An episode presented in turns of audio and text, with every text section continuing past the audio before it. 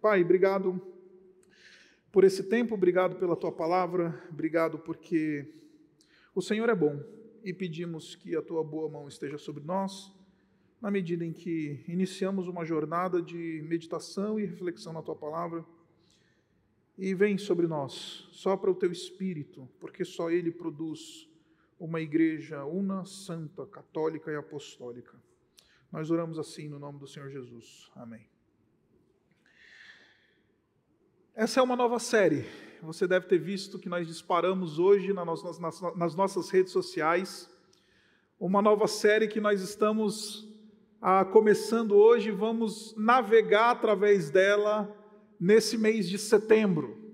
São quatro episódios, então é uma minissérie praticamente, porque certamente você, como membro da nossa igreja, está acostumado a voos um pouquinho mais longos, quando a gente decide, enfim, pegar algum texto bíblico, fazer algum movimento ah, mais longo dentro do texto bíblico expositivo.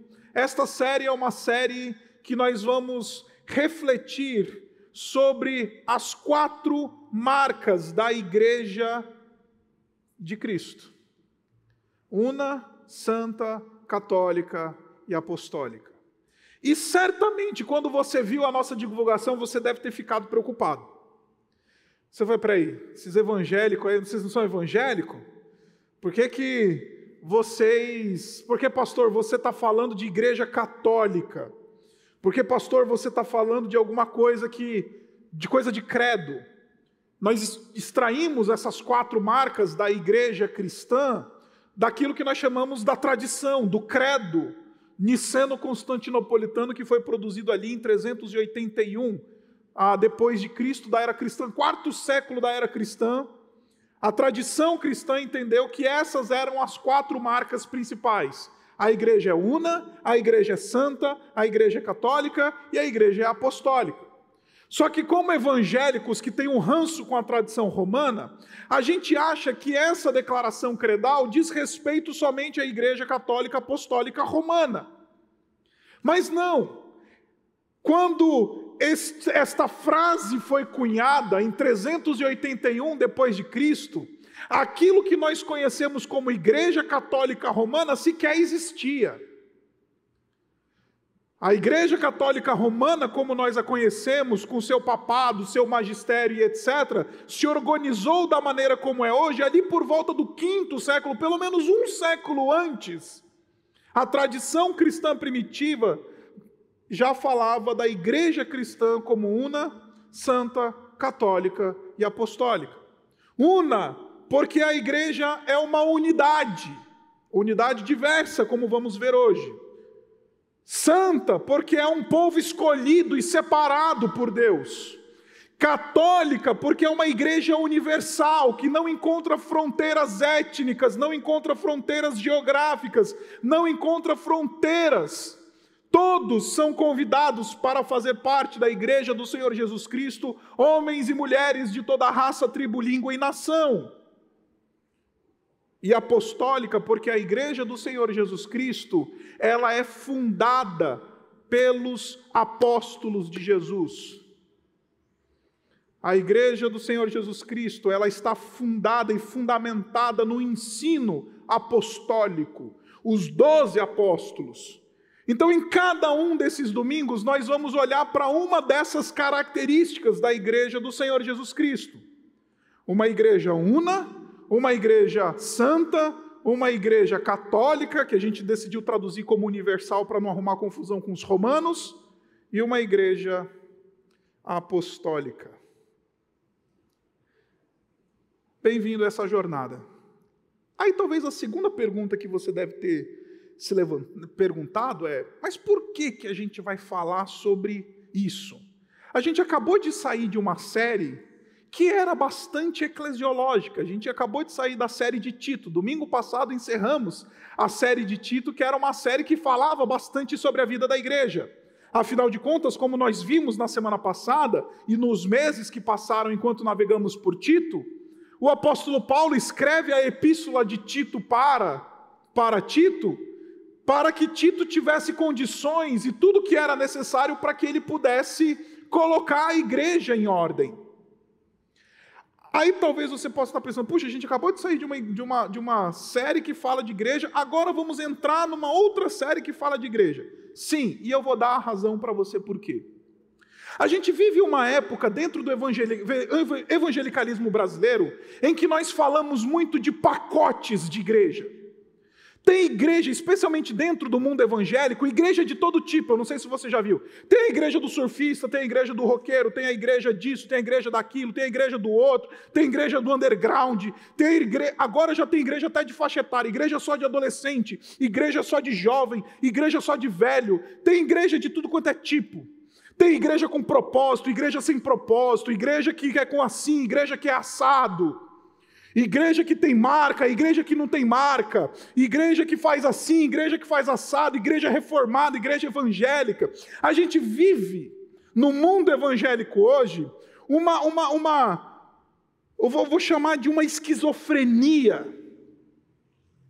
Porque, visto que esquecemos do que, que a palavra de Deus fala sobre o que é o seu povo, aí qualquer coisa serve para definir a igreja do Senhor Jesus Cristo.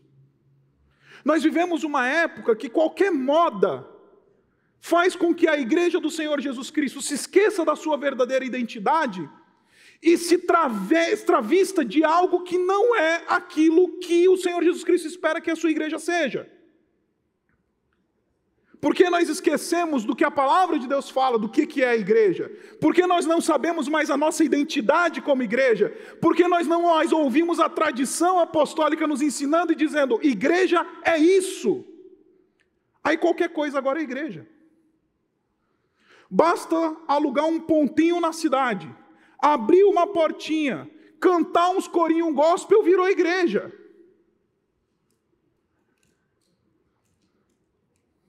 Não. Depois dessa série você vai perceber que muita comunidade que a gente chama igreja jamais deveria ser chamada igreja. Porque igreja é um negócio sério, igreja não é brincadeira, igreja não é moda, igreja é uma instituição estabelecida pelo próprio Senhor Jesus Cristo e deve ser tratada com muita honra e com muita reverência. Enquanto nós vemos pastores vestindo fantasia do chapolim, subindo no púlpito, para pregar por aí, falando que eu sou pastor de uma igreja, ele não faz ideia do que é ser pastor. Enquanto a gente vê gente por aí tratando a igreja como se fosse circo, com essa série, nós queremos resgatar qual é a verdadeira identidade da igreja. Porque existem muitas vozes por aí falando que igreja é isso, é aquilo, é aquilo, sem eventualmente olhar para o que a palavra de Deus diz o que é a igreja. Por isso, prepare-se para uma jornada que vai nos confrontar, prepare-se para uma jornada que vai nos elucidar, prepare-se para uma jornada que eventualmente vai tocar aquilo que nós chamamos de visão da nossa comunidade. Muitas das coisas que acontecem aqui na nossa igreja, você eventualmente vai começar a entender. Especialmente você que está chegando agora, está começando a conhecer a Igreja Batista Urbana, esta série vai ajudar bastante você. O texto que nós acabamos de ler é um texto que foi escrito pelo apóstolo Paulo para a igreja de Éfeso. O apóstolo Paulo estava preso quando escreveu essa carta, ele estava preso em Roma, naquilo que nós entendemos como a primeira prisão que o apóstolo Paulo passou em Roma. O apóstolo Paulo, enquanto ele pregou o, o evangelho e foi comissionado pelo próprio Senhor Jesus Cristo, ele teve duas experiências de prisão em Roma. A primeira delas, ele nós encontramos inclusive o testemunho dessa prisão lá no texto de Atos, no capítulo 28, quando Lucas nos informa que o apóstolo Paulo ele estava preso no, em domicílio. Ele estava preso, fechado no, numa espécie de uma prisão domiciliar, acompanhado sempre pelo pretório ou pela guarda romana, mas ele tinha, gozava de alguma liberdade. E durante esta prisão domiciliar que ele estava ali em Roma, ele escreveu aquilo que nós chamamos de epístolas da prisão. Dentre essas epístolas, a carta aos Efésios, a igreja de Éfeso, o apóstolo Paulo escreveu. Por isso ele começa dizendo: Como prisioneiro do Senhor, rogo-lhes que vivam de maneira digna da vocação que vocês receberam. O apóstolo Paulo está preso. A segunda prisão que ele experimentou foi uma prisão que, pelo menos dois ou três anos depois, ele foi levado para Roma novamente, e aí então finalmente foi decapitado por Nero. Então, as experiências de prisão, elas são importantes na vida de Paulo, porque elas foram o pivô para que o apóstolo Paulo produzisse essas cartas que nós temos no Novo Testamento. Agora, por que que Paulo ele diz que está preso? Essa informação, a princípio, não faz nenhum peso na ordem que ele está dizendo: olha, vivam de maneira digna da vocação, como preso do Senhor, ou como liberto do Senhor, estando em prisão ou estando livre, nós sabemos que temos uma convocação para andarmos de maneira digna da nossa vocação. A pergunta que se levanta é então por que, que o apóstolo Paulo ele faz questão de dizer que ele está preso e como um prisioneiro ele diz, igreja de Éfeso, vivam de maneira digna da vocação. A resposta é muito simples, meus irmãos. É porque o apóstolo Paulo está querendo dizer que vale a pena. Vale a pena encarar a prisão por uma vida digna diante do Senhor. Vale a pena encarar a perseguição para viver uma vida digna na presença do Senhor. Vale a pena encarar a demissão para viver uma vida digna na presença do Senhor. Quando o teu chefe te chama e fala assim, em vez de dar nota, só passa um recibinho aí. Aí você fala assim: não, não, eu vou cumprir aquilo que a lei me manda, eu vou oferecer a nota, chefe. Fala, então eu vou te demitir. Vale a pena pagar o preço pela piedade. É isso que o apóstolo Paulo está dizendo. Ele está dizendo, meus irmãos, eu estou preso e eu estou mostrando para vocês que vale a pena viver de maneira digna neste mundo, ainda que isso signifique ônus para nós, ainda que isso signifique ir para a prisão, ainda que isso signifique ser perseguido, ainda que isso signifique ser chamado crente chato no trabalho. Infelizmente, a gente vive a época que, infelizmente, os crentes não são mais aqueles que têm bom testemunho no mundo. Eu sou na época que eu cresci, que os crentes sempre eles eram bem vistos pela sociedade. Hoje em dia, infelizmente, os crentes não levam mais a sério esse negócio de viver de maneira digna diante do Senhor. E aí, o crente do trabalho é o pilantra, é o fofoqueiro, é o indivíduo que está lá no mundão e não vive de maneira digna. Eu lembro que alguns anos atrás eu fui a visitar a minha gerente do banco. E a, a, conta que, inclusive, eu tinha aberto naquela agência era porque eu trabalhava numa igreja, não é? antes de, de, de trabalhar aqui na igreja, Batista, na igreja Batista Urbana. E aí eu lembro que eu cheguei lá na, na minha agência do banco, a, a minha gerente chegou para mim e falou assim: Ah, pastor, tudo bem, ela me conhecia, a conta era vinculada à igreja que eu trabalhava anteriormente. E aí ela falava assim: Ah, pastor, olha, eu não quero parecer chata e tudo mais, mas a gente está tendo uma dificuldade aqui na agência com os evangélicos que trabalham aqui. Aí eu falei, e por que, que você está tendo uma dificuldade? Ah, porque os evangélicos, eles não. Eles são os que estão trazendo problema aqui para o ambiente de trabalho, com fofoca, ficam falando mal, arrumando conflito aqui, as relações de trabalho estão todas contaminadas por causa de dois evangélicos. Eu virei para ela e falei assim: minha irmã, demita mesmo. Demita mesmo, sem dó. Porque na época dos nossos pais, dos nossos avós, ser evangélico era ser alguém reconhecido como uma pessoa séria diante da sociedade. Hoje em dia, a modelo evangélica posa nua para playboy. O presidente que se diz evangélico está no terceiro casamento. Esse é o tipo de, de testemunho evangélico que a gente está dando para esse mundo, meus irmãos. Sejamos honestos. Aí o apóstolo Paulo está dizendo: não, o testemunho de vocês está degringolando, sabe por quê? Porque vocês ainda não estão afim de pagar o preço pela piedade andando neste mundo. Por isso que o testemunho de vocês está degringolando. Porque vocês não estão afim de pagar o preço, de ir para a prisão, de enfrentar a demissão, de falar: ah, o meu chefe disse para eu fazer uma falcatrua aqui, eu não vou fazer. Está todo mundo falando mal das pessoas aqui dentro desse ambiente de trabalho, eu não vou falar. Eu vou ser uma pessoa íntegra, não importa o que esteja acontecendo nesse mundo. A estagiária evangélica é aquela que vai para o motel com o gerente.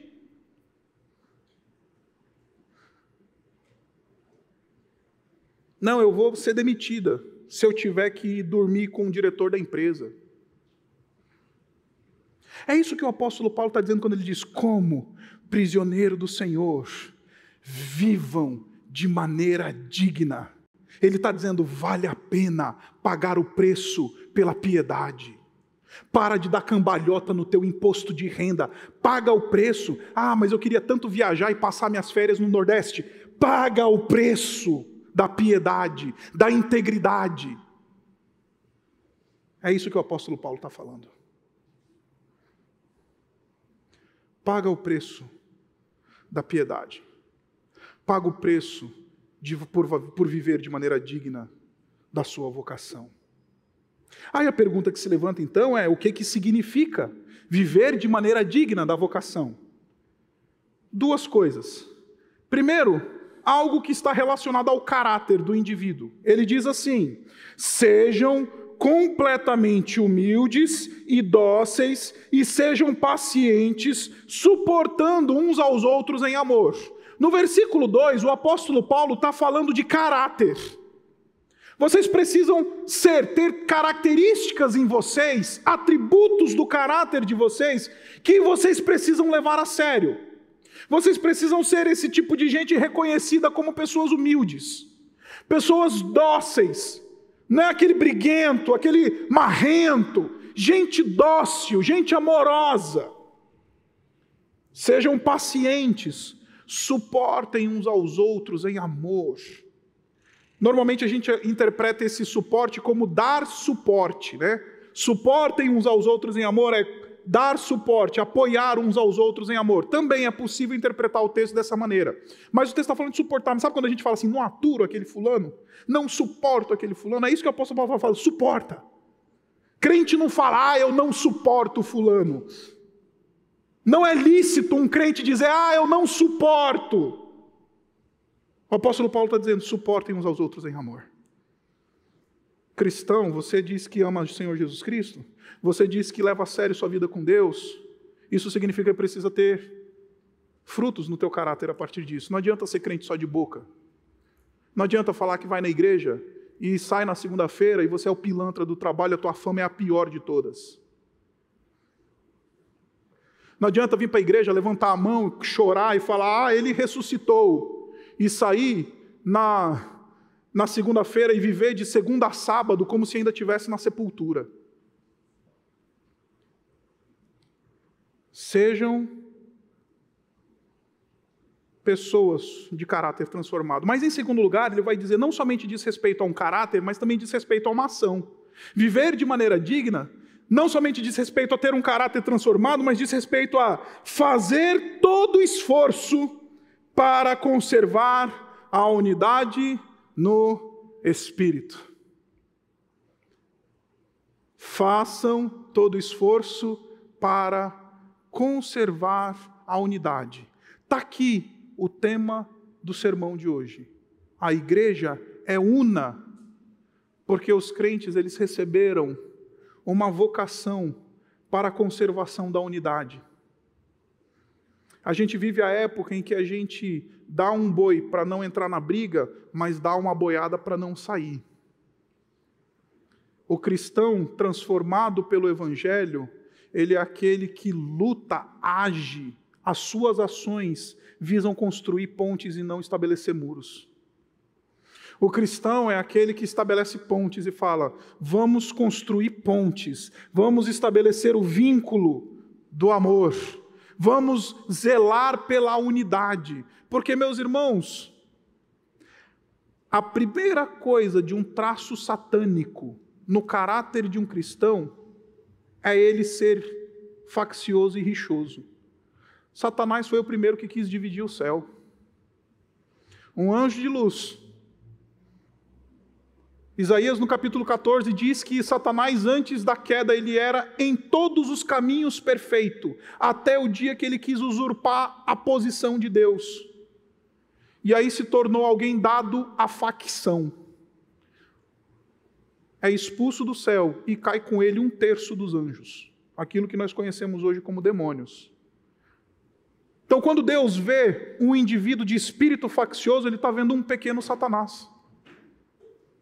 Quando Deus vê um indivíduo que tem interesse em criar picuinha na igreja, ele está vendo um pequeno Satanás. Porque este está reproduzindo aquilo que fez o verdadeiro Satanás. Então o apóstolo Paulo está dizendo: Andar de maneira digna da vocação não somente diz respeito a um caráter, mas diz respeito a uma vida intencional em preservar a unidade. E meus irmãos, deixe-me fazer um parêntese aqui e falar da nossa cultura evangélica, especialmente da nossa cultura evangélica batista. Você já percebeu que o modelo de expansão batista hoje em dia é por meio do racha? As igrejas não mais se multiplicam, elas se dividem. Porque existe dentro das igrejas um espírito de racha, um espírito satânico, um espírito de picuinha, um espírito de fofoquinha, um espírito de ficar falando mal do pastor, falar mal uns dos outros. E aí o pessoal racha.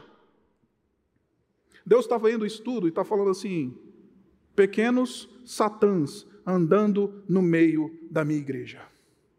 Porque gente que vive de maneira digna da vocação, zela pela unidade. Não somente tem um caráter transformado, zela pela paz, zela pela unidade. Gente facciosa, rixosa, dada a divisão, é gente diabólica. Agora, para a gente entender essa relação de unidade da igreja, a gente precisa entender três coisas, três P's. Eu vou dar para você hoje três P's e três F's. O primeiro P, quando a gente fala da unidade da igreja, é que nós estamos falando de uma posição. A unidade, ela é uma posição. O versículo 3, que nós acabamos de ler, ele diz assim: façam todo esforço para conservar a unidade. Note que o apóstolo Paulo não está dizendo para criar a unidade. Porque quem faz a igreja unida, quem faz esse povo tão diferente uns dos outros, mas unidos, não é, não é a nossa conveniência de domingo 10 e meia. É o Espírito, isto é uma obra do Espírito. Por isso que no versículo 2, ele vai dizer, no versículo 3, ele vai falar do, da unidade no Espírito. Quem produz unidade é o Espírito de Deus. Porque só uma obra divina consegue juntar tanta gente diferente. Tem o Coxinha, tem o Mortadela, tem o que vota no Lula, tem o que vota no Bolsonaro, tem o que diz que é para ir no dia 7 lá para Paulista, tem o que diz que não é para ir. Aí tem o que gosta disso, tem o que gosta daquilo, tem o corintiano, tem o palmeirense e tanta gente diferente que pensa de jeito diferente. Viver em unidade só pode ser uma obra divina do Espírito Santo. Porque a igreja, ela é una, porque isso é uma posição, é uma condição na qual nós estamos como povo que confessa Jesus. Mas não somente é uma posição, é um propósito. Nós também somos chamados para viver em unidade. Não é só uma posição que nós desfrutamos como igreja, mas é um propósito. Nós somos os indivíduos que somos chamados, como acabei de mostrar para você, a conservar essa unidade produzida pelo Espírito, a zelar por isso, a viver de maneira unida. Abra no versículo 13 aí do mesmo capítulo comigo, olha só o que, que diz o versículo 13. Ele diz assim: Até que todos alcancemos a unidade na fé e no conhecimento do Filho de Deus. Está vendo? O apóstolo Paulo ele está dizendo isso para a gente. A gente tem que se esforçar, a gente tem que ter zelo, não somente uma posição que nós estamos unidos em pacto, unidos em vínculo como igreja do Senhor Jesus Cristo, mas nós também temos um chamado para zelar por essa unidade. Temos um chamado para honrar uns aos outros, para que essa unidade ela seja sempre visível e real. E meus irmãos, deixa eu falar uma coisa para vocês.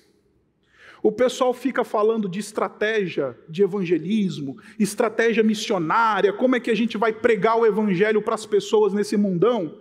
Eu estou cada vez mais convencido de que essas estratégias todas que o pessoal ensina por aí, elas são furadas nesse mundo.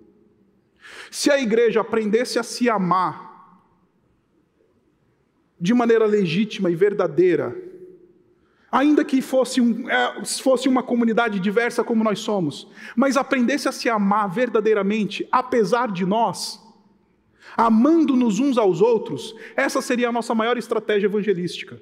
Porque, meus irmãos, você anda aqui fora, o pessoal não sabe mais o que é se amar, não. O pessoal não sabe mais o que é amar, apesar, eu te amo apesar de você.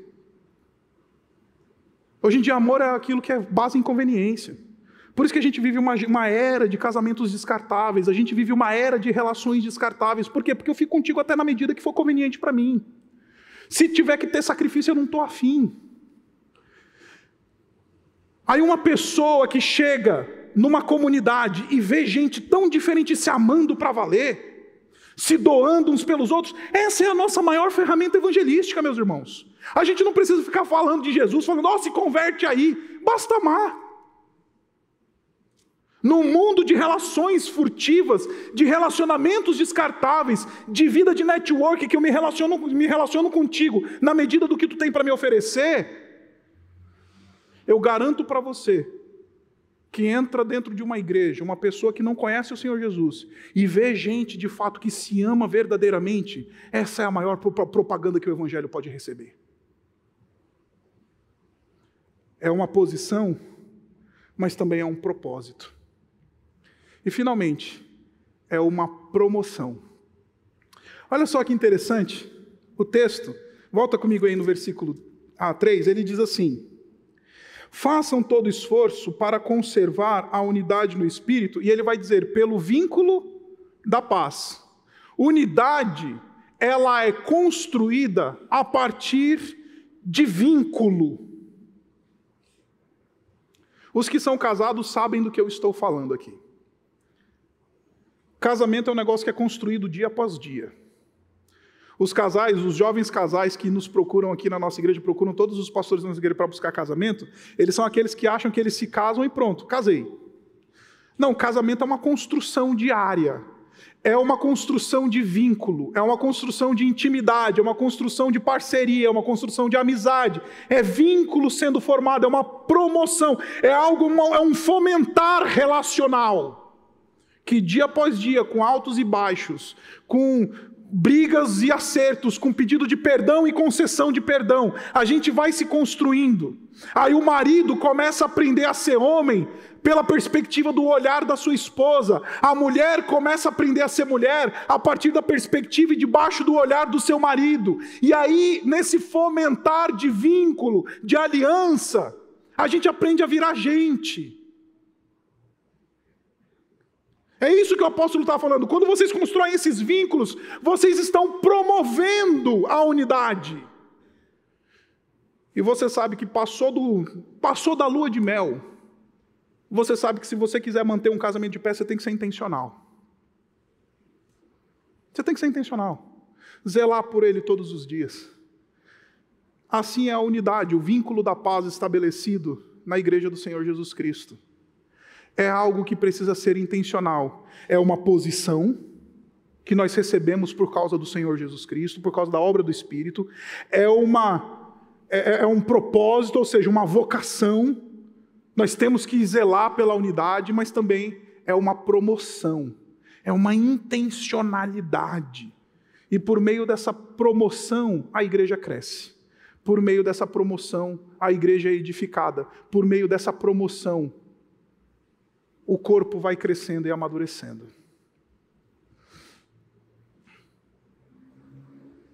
Isto é a unidade no texto.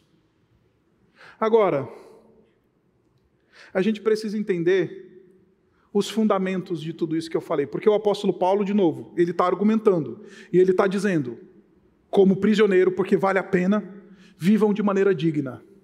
E viver de maneira digna significa ter um caráter, sejam humildes e dóceis, pacientes e vocês suportem uns aos outros em amor. Caráter.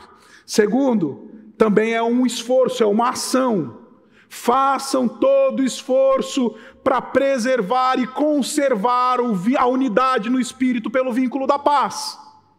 Aí agora, no versículo 4 em diante, o apóstolo Paulo vai dar a fundamentação dessa ordem.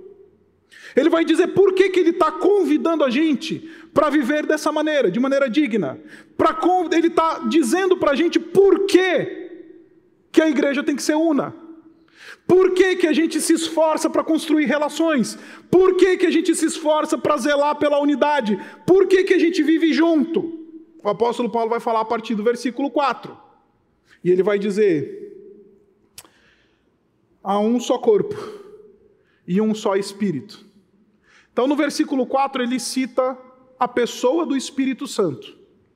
No versículo 5, ele vai dizer assim: há um só Senhor. E no versículo 6, ele vai dizer assim: há um só Deus e Pai. No versículo 4, ele faz referência ao Espírito Santo. No versículo 5, ele faz referência ao Senhor Jesus Cristo. E no versículo 6, ele faz referência a Deus, o Pai Todo-Poderoso. O apóstolo Paulo está resgatando aqui a trindade, e ele está dizendo uma coisa muito interessante entre as linhas aqui. A igreja do Senhor Jesus Cristo ela é una por causa da sua fonte. Esse é o primeiro F que eu quero que você saia daqui entendendo. A sua fonte. Qual que é a fonte da unidade da igreja? A Trindade. E aí eu preciso explicar para você o que é a Trindade. Porque todo mundo acha que sabe o que é a doutrina da Trindade, mas não faz nem ideia do que seja a doutrina da Trindade. Quando nós falamos como cristãos da doutrina da Trindade, nós estamos falando da fé cristã como aquela fé que professa um único Deus que existe eternamente em três, em três pessoas: o Pai, o Filho e o Espírito Santo. E este único Deus que nós professamos que existe eternamente em três pessoas, ele é um Deus que habita uns aos outros. O Pai habita o Filho, o Filho habita o Pai, o Pai habita o Espírito Santo. Isso nós chamamos na teologia de doutrina da pericorese. Ou seja, existe dentro da Trindade uma relação de mútua habitação. Sabe quando o Senhor Jesus Cristo ele ora lá em João no capítulo 17, está prestes a ser crucificado? Aí ele ora a Deus e ele fala assim: Pai, que eles sejam um, a partir do versículo 10, que eles sejam um, como nós somos um, como tu estás em mim, tu estás em mim e eu estou em ti. O Senhor Jesus Cristo está falando isso. Ou seja, na Trindade existe uma comunhão plena. Na Trindade existe uma intimidade perfeita. Na Trindade existe unidade. Essa unidade, ela não é uma unidade em termos de uniformidade. É uma unidade diversa. Por quê? Porque o pai não é o filho, o filho não é o pai, o filho não é o espírito, nem o pai. As pessoas são distintas na Trindade. Assim como é a igreja, né? Nós somos uma unidade, mas somos uma unidade na diversidade. A igreja não tem chamado para uniformidade. Nunca recebemos um chamado para uniformidade. O nosso chamado é para unidade na diversidade. Porque a Trindade é uma unidade diversa.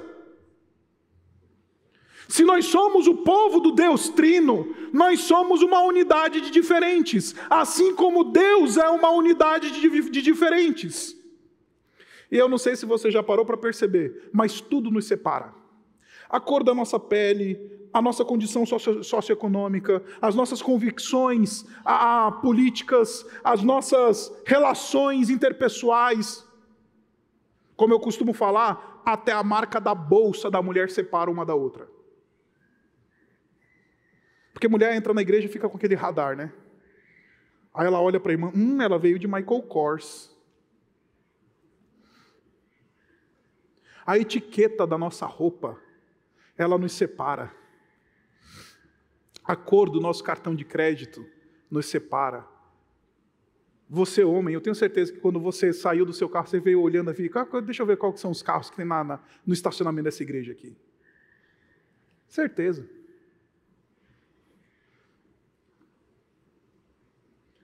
A Trindade é uma unidade de diferentes, assim é a igreja do Senhor Jesus Cristo, uma unidade de diferentes, independente dos nossos, da nossa condição socioeconômica, independente das nossas convicções políticas, independente de, se eu, de eu ser eleitor disso ou daquilo, independente da minha profissão ser essa, a sua ser aquela, independente de qualquer coisa, quando nós falamos da igreja, nós entendemos que a igreja é una, porque ela é o povo de um Deus que é uno, mas diverso. Ele é triuno. Agora, não é só uma unidade diversa, é uma unidade de ação. Cada pessoa da Trindade exerce um papel, sabia? Cada pessoa da Trindade exerce um papel em diferentes ações. Vou dar um exemplo para você. Sabe a sua salvação? A sua salvação e a minha salvação. Sabe como ela se processa? O Pai elege. Estou lendo Efésios no capítulo 1, se você quiser conferir depois, você pode ver lá. O texto diz no versículo 3 em diante: Bendito seja o Deus e Pai de nosso Senhor Jesus Cristo, que nos escolheu nele antes da fundação do mundo. Ou seja, o Pai elege os seus filhos. Antes da fundação do mundo, o Pai escolheu quem ia ser salvo. O Pai escolheu os eleitos dele. O filho redime, não é o pai que redime, é o filho. O filho vem, encarna e morre por esses eleitos. O filho vem e morre, paga o preço necessário para que esses eleitos possam encontrar a salvação. Não é o pai que morre na cruz, é o filho. É uma ação diferente. Enquanto a ação do pai é eleger, a ação do filho é encarnar e morrer. Versículo 13 do capítulo 1 de Efésios. E no dia que vocês ouviram a pregação, a pregação do Evangelho, a palavra que os salvou, vocês foram selados com o Espírito Santo da promessa. O Pai elege, o Filho redime e o Espírito Santo sela. O Espírito Santo vem e bota o carimbo e fala: Este é filho de Deus. Ações distintas dentro de uma unidade coesa. Por isso que na igreja nós temos ministérios diferentes. Tem o que prega, tem o que está lá dando o folheto na, na, porta, tem o que está recebendo os visitantes, tem o que vai servir a, a, Eucaristia, tem o que vai cantar, tem o que vai fazer lá a transmissão pela internet, tem o outro que vai dar aula na escola bíblica dominical, tem o outro que vai é, é liderar um grupo pequeno. Por quê? Porque é uma unidade numa diversidade de ação. E meus irmãos, na Trindade o Pai não é maior que o Filho porque o Pai elege e o Filho redime. O Filho não é maior que o Espírito porque o Filho redime e o Espírito Santo cela. Assim, eu não sou maior do que o irmão que está ali na porta para receber os nossos irmãos. Nós somos uma unidade e essa unidade de ação não comunica hierarquização, comunica que todos nós somos servos. Todos nós agimos num único propósito. Para que tudo isso aconteça, várias mãos e pés estão envolvidos. É uma unidade na ação, uma ação diversa. Por isso, não fique constrangido se você não é o que prega, ou que aparece eventualmente com o microfone na mão. O seu ministério, eventualmente, ele é tão importante quanto o ministério do pastor, ou do líder, ou do que canta, ou do que toca, ou do aquele que faz qualquer outra coisa porque é assim a Trindade. O Pai não é maior que o Filho porque ele elegeu e o Filho redimiu. Porque eles são iguais. A sua glória, a sua majestade, a sua divindade, ela é absolutamente igual para os três da Trindade. Mas não somente a igreja é una por causa da sua fonte, que é a Trindade, a igreja é una por causa do seu fundador. Agora eu quero olhar para o versículo 4, com versículo 5 com você com calma. Ele diz assim: há um só Senhor. O texto está dizendo que há um só Senhor, e este Senhor é o Senhor Jesus Cristo.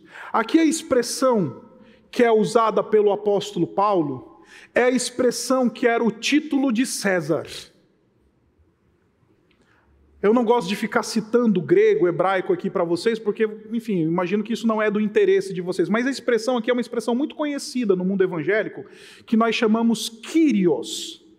Kyrios é era um dos títulos de César no mundo greco-romano.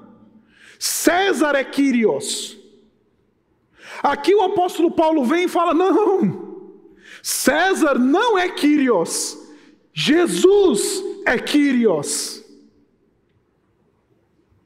E essa afirmação do apóstolo Paulo dizendo que a igreja é única, porque ela tem um único Kyrios, ela tem um único Senhor, ela é revolucionária, meus irmãos, para os efésios, porque os efésios eles estavam sendo convidados a participar do culto a César. César, ele era senhor, ele era uma figura política, mas mais do que uma figura política, ele era elevado à categoria de Deus. Ele era uma, uma, uma, uma autoridade governamental humana, mas por causa da sua proeminência, ele era elevado à categoria de Deus. Então, nas províncias romanas acontecia o culto a César.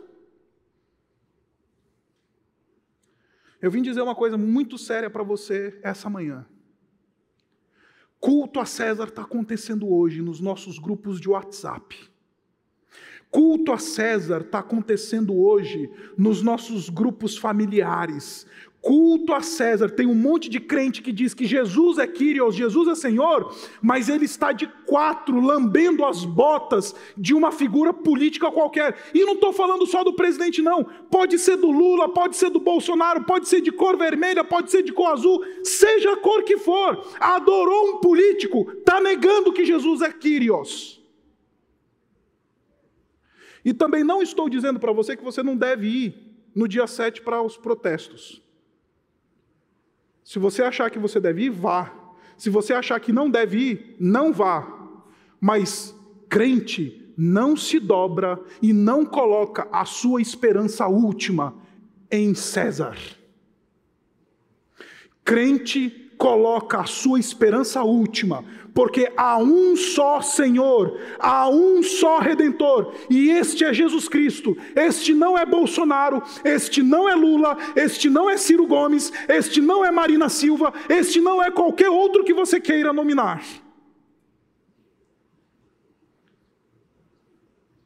Há um só Senhor, e esta igreja está em torno deste Senhor, não está em torno de Bolsonaro, não está em torno de Lula, não está em torno de agenda política, não está em torno de agenda partidária, não está em torno de absolutamente nada disso. Esta comunidade ela é una, porque ela adora o único Senhor Jesus Cristo. O redentor desta nação não está assentado no, planalto, no, no, palácio do Planalto. O redentor dessa nação está assentado à destra do Pai Todo-Poderoso. Por isso, cuidado com teu coração nesse dia 7. Porque este movimento do dia 7 pode ser, eu não estou dizendo que é, porque só você e só o Senhor pode sondar o seu coração. Eu não tenho esse poder de sondar corações. Pode ser que seja um movimento idolátrico da sua parte. Agora, pastor, é possível se envolver e se posicionar politicamente e, e ir para um protesto de maneira legítima? É totalmente possível, desde que você não confunda onde está a sua devoção. Temos o direito de nos posicionar contra a corrupção, temos o dever de falar contra a injustiça, temos que nos levantar como, como povo de Deus para preservar a causa do pobre, do órfão, da viúva e do estrangeiro. Mas a nossa devoção está no Senhor Jesus Cristo. Se você adora um político, você está negando que há um só Senhor seja ele de bandeira que for. Então o apóstolo Paulo vem de senhores de Efésios, os senhores Éfesos. Não é César o Quírios. Cristo é o Kyrios. Cristo é o Senhor. Finalmente, a igreja é una porque ela é a sua fonte é a Trindade. A igreja é una porque o seu fundador é um só Senhor. E a igreja é una por causa do fundamento sobre o qual essa igreja se, sustenta. E aí o apóstolo Paulo vai citar nos versículos 4, 5 e 6 uma série de coisinhas que eu quero chamar a sua atenção. Ele vai dizer assim: primeiro, ele vai falar assim: há um só corpo e um só espírito. Há uma só esperança. Há um só Senhor, uma só fé, um só batismo. Então ele vai citar um só Espírito, uma só fé, um só batismo e uma só esperança. A igreja é una, primeiro porque, como eu falei para você, ela é a comunidade que foi feita unida pela obra do Espírito Santo. Há um só Espírito que sopra na igreja. Um só Espírito que ventila a igreja do Senhor Jesus Cristo, move a igreja do Senhor Jesus Cristo. A igreja do Senhor Jesus Cristo, ela, ela deve ser como um, um, um moinho de vento que se o vento. Eu não sei se você já percebeu que moinhos eles têm uma, uma espécie de, de, de, de traseira, eu nem sei chamar o nome daquilo, enquanto eu estava me preparando, foi a imagem que me veio na mente do moinho. O moinho ele tem uma espécie de, de, de, de asa que pega a direção do vento. Então, se ele bate de um lado, o, o moinho vira. E aí ele aproveita o vento que está batendo de um determinado lado. O vento bate do outro, o moinho ele vai acompanhando a direção do vento. Assim é a igreja. O Espírito sopra, a igreja acompanha. Igreja não fica tentando inventar sopro artificial. A igreja surfa as ondas do Espírito. O Espírito sopra e a igreja segue. E é justamente isso que o Senhor Jesus Cristo falou sobre o que é nascido de novo ele vai falar: aquele que é nascido da água e do espírito, o vento sopra onde quer, não sabes de onde vem nem para onde vai. Assim é todo aquele que é nascido do Espírito Santo. Para onde é que o Espírito está inclinando a igreja? Para onde é que o Espírito está inclinando a tua família? Para onde o Espírito está inclinando o teu coração? Para onde é que o Espírito está nos movendo? A igreja é una porque a igreja ouve esse vento do Espírito e fala: vamos juntos. A igreja é una porque ela tem uma só fé. E aqui é teologia, não é fé no sentido de torcida, no sentido de pensamento positivo, não é fé no sentido de uma convicção do coração subjetiva, não. Aqui, quando o apóstolo Paulo está falando que há uma só fé, ele está dizendo o seguinte, muito simples, revolucionário também. Existe um único conteúdo elementar que os cristãos creem. Por isso que é importante estudar teologia, estudar a doutrina cristã, a fé cristã, o que a fé ensina, há uma só fé que é professada por todos os cristãos.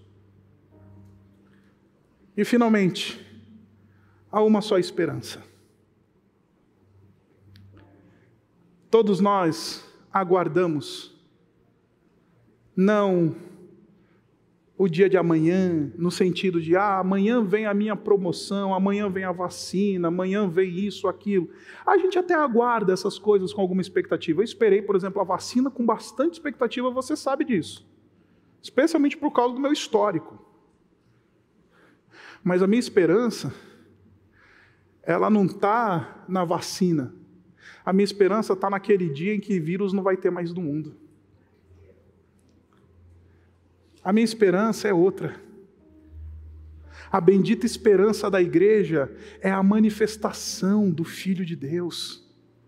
E nós estamos olhando para esse horizonte de esperança. A igreja é una porque ela é este receptáculo de esperança. Quem chega aqui nessa comunidade sem esperança precisa encontrar uma esperança pela qual viver.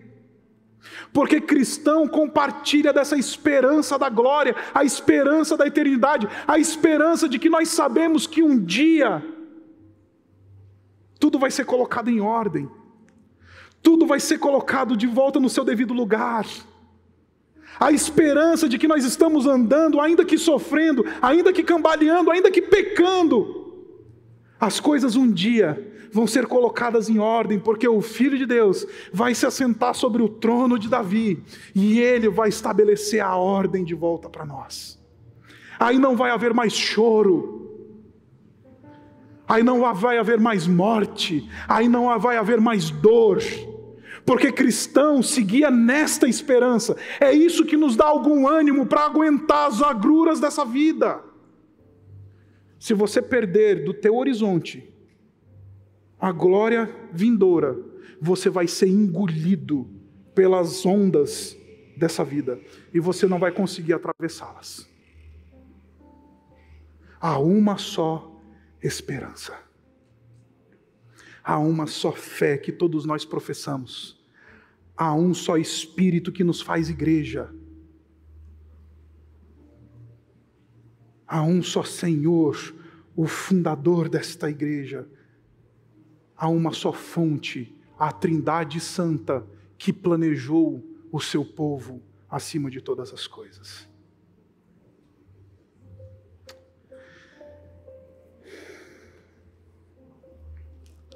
Aí você deve estar pensando, eu entendi, pastor.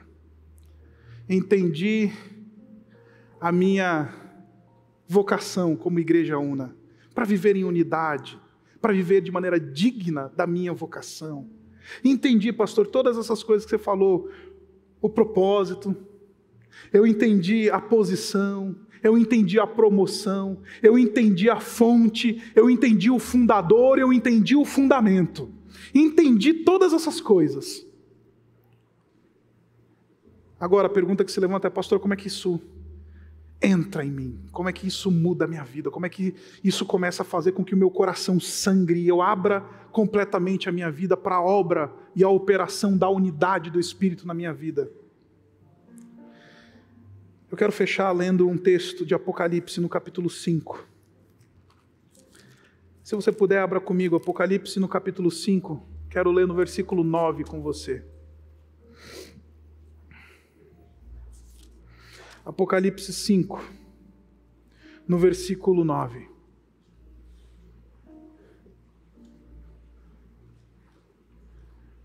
Ele diz assim: Tu és digno. Sabe esse negócio de viver de maneira digna da vocação? É porque a gente vai seguindo os passos do verdadeiro digno.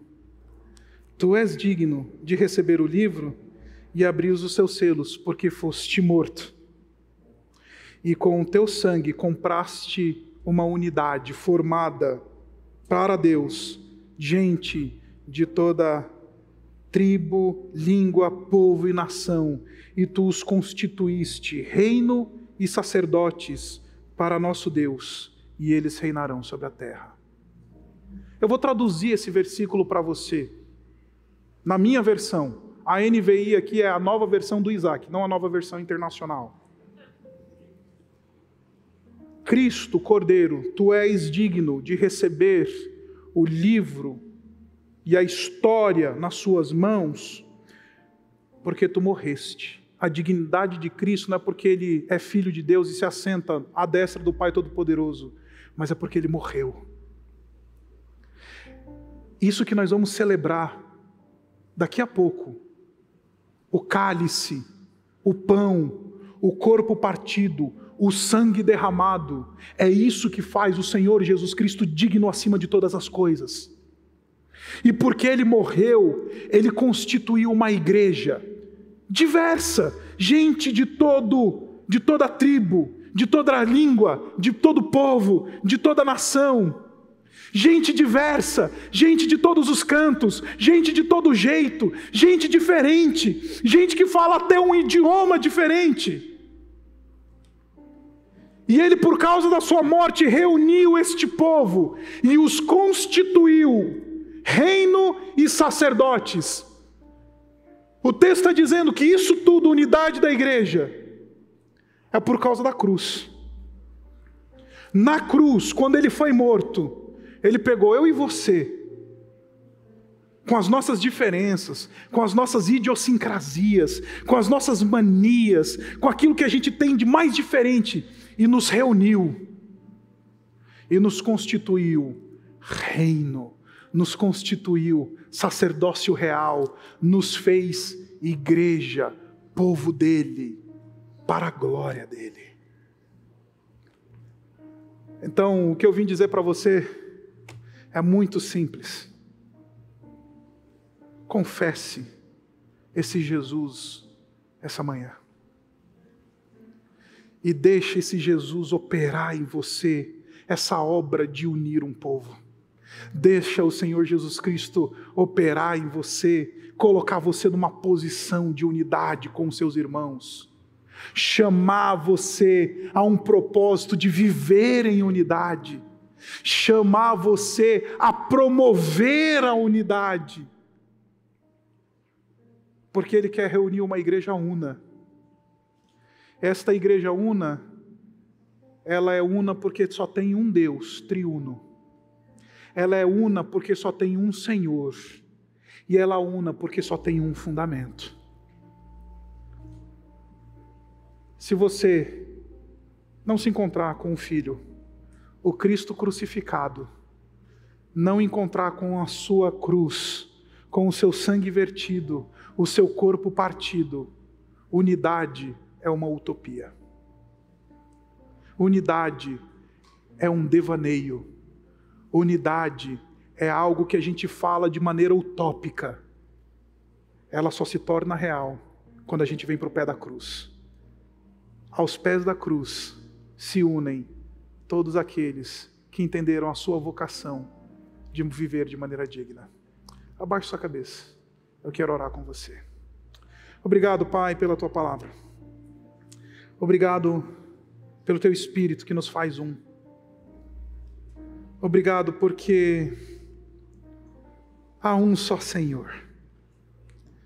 Não precisamos confundir a devoção do nosso coração.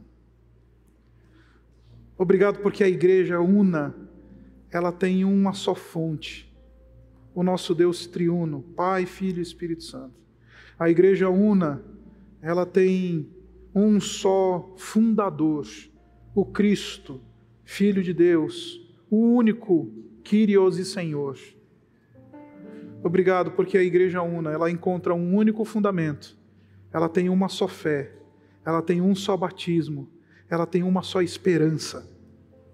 Obrigado, porque somos convidados a viver tudo isso por causa do Senhor Jesus, o nosso Cordeiro imolado, que entregou o seu corpo para ser partido e o seu sangue para ser vertido para a nossa salvação e remissão dos nossos pecados. Nós oramos no nome dele. Amém.